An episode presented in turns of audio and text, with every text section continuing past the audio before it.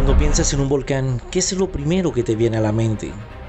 ¿Corrientes de lava roja y humeante cayendo por los lados? ¿Nubes oscuras de ceniza elevándose hacia el cielo? ¿O quizás piensas en unas relajantes aguas termales? Ah, esa es la parte linda. Bueno, todos imaginamos una cosa, una montaña en forma de cono que se cierra sobre el horizonte, pero puede ser tan verde y exuberante como cualquier otra montaña. En la parte superior, por supuesto, hay un agujero gigante, como una abertura que llega hasta el final. En el interior hay lava y gases que salen. La lava es tan caliente que si estuvieras parado en la cima del volcán y miraras hacia abajo, tu cara se pondría tan roja como el color de esa roca líquida. Una erupción volcánica nunca viene sin consecuencia para nosotros. Y no me refiero solo a las personas que viven cerca. El impacto también se siente generalmente a escala mundial. Los aviones no pueden volar por un tiempo debido a la capa de ceniza que se libera en el aire, sin mencionar que podría ser un poco complicado respirar. Dióxido de carbono, dióxido de azufre y muchos otros gases tóxicos cuyos nombres pueden llevarte de inmediato a la clase de química de la escuela secundaria. Curiosamente, la mayor parte de esta nube que sale del volcán es solo agua. Bueno, vaporizada debido a esas temperaturas abrasadoras. Pero antes de que un volcán haga erupción, pasa por etapas como un adolescente angustiado. Primero, el magma, que es la lava antes de que salga a la superficie y cambie de nombre, comienza a moverse debajo del volcán. Esto provoca terremotos que empeoran y se vuelven más peligrosos con el tiempo. Luego, el vapor y diferentes gases comienzan a salir de los agujeros de la corteza del planeta. Nuestra Tierra parece una tetera a punto de silbar. Cuando las emisiones de gas y los terremotos se vuelven más masivos, generalmente significa que el volcán está a punto de explotar. Pero esas primeras etapas pueden tardar años antes de que ocurra una erupción. Entonces el magma comienza a acumularse.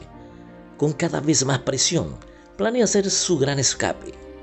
Es difícil darse cuenta de que esto está por suceder si no tienes el equipo adecuado, y qué bueno que los científicos sí lo tienen, y que nos tienen cubiertos.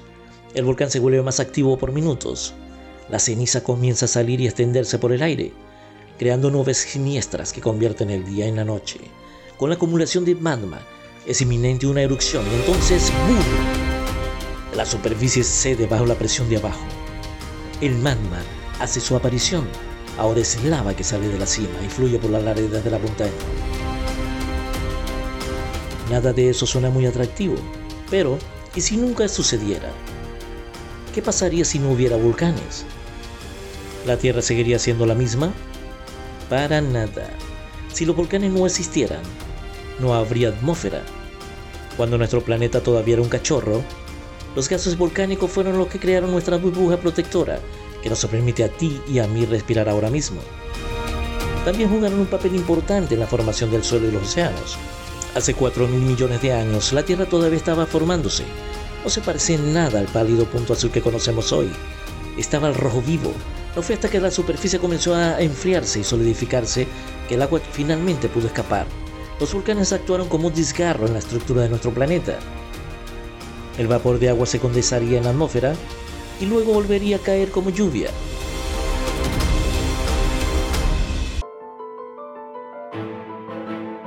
De hecho, existe la teoría de que toda el agua de la Tierra proviene de los volcanes, y sin agua, por supuesto, la vida no se hubiera formado. La formación del suelo pasó por un proceso similar. Verás, nuestro planeta era un lugar bastante difícil cuando estaba formándose. Era una superficie fundida, con capos de lavas y constantes erupciones volcánicas, y rocas espaciales siempre chocando contra ella. Esto porque no había atmósfera para protegerla. Cuando comenzó a enfriarse, se formó una buena superficie sólida, pero el material caliente debajo todavía estaba hirviendo y burbujeando, y continuó subiendo. La corteza se movía, formaba capas gruesas con el material que estaba elevándose. Con el tiempo, estas capas se volvieron más permanentes. Las erupciones volcánicas todavía estaban ocurriendo, pero finalmente se había formado la primera masa de tierra. Bien, tomaremos la mejor parte de los volcanes, la atmósfera. Entonces, ¿qué pasaría si dejaran de ser erupción? Mucho después de que tuviéramos nuestro escudo protector respirable. Igual no sería bueno. Para empezar, los volcanes crearon un suelo más fértil.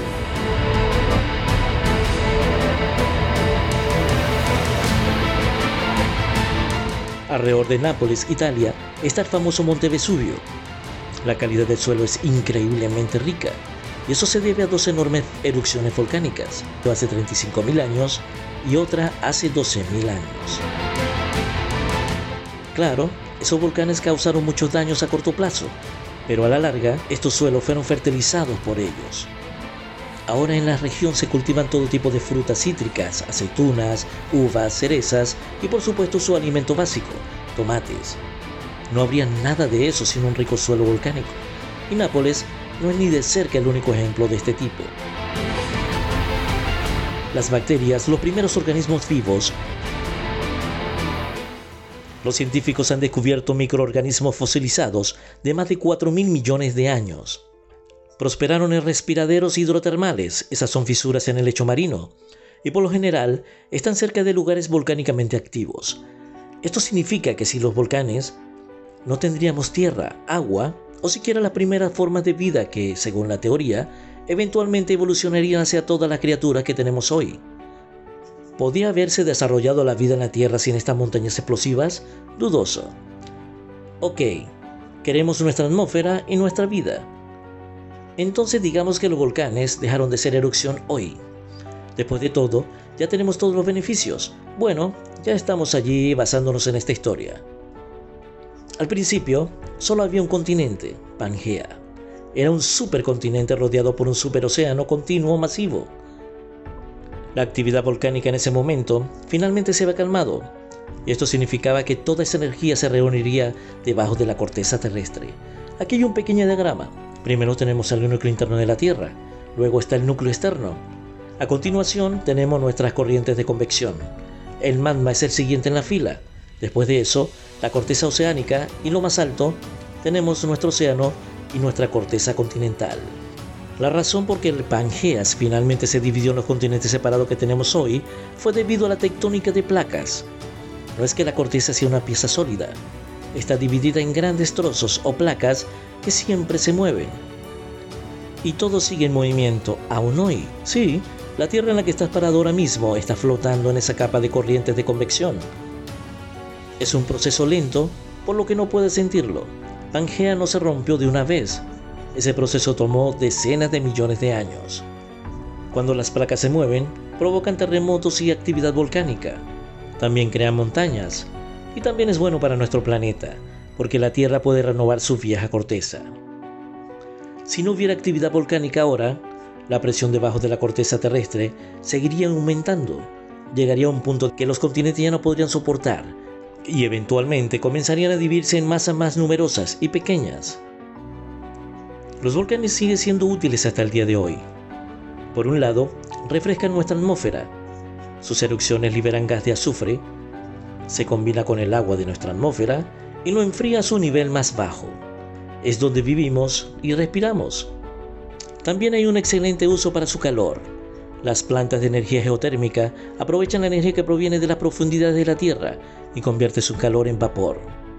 Luego convertimos ese vapor en electricidad este es el caso de nuestros amigos de Nueva Zelanda e Islandia, que ya viven en lugares con altas temperaturas subterráneas. Y material volcánico también puede convertirse en bloques para materiales de construcción, e incluso se puede mezclar con tierra para hacer cemento. Si queremos, podemos buscar en los volcanes minerales preciosos como oro, cobre y azufre. ¿Y quién puede olvidarse de las aguas termales? El turismo en lugares como Yellowstone o Islandia no sería lo mismo sin ellas. ¿Y a quién no le encanta un buen chapuzón humeante en esas que son seguras para nadar? Oh, sí. Los volcanes no son tan malos después de todo. Nuestra hermosa tierra no sería lo que es sin ellos.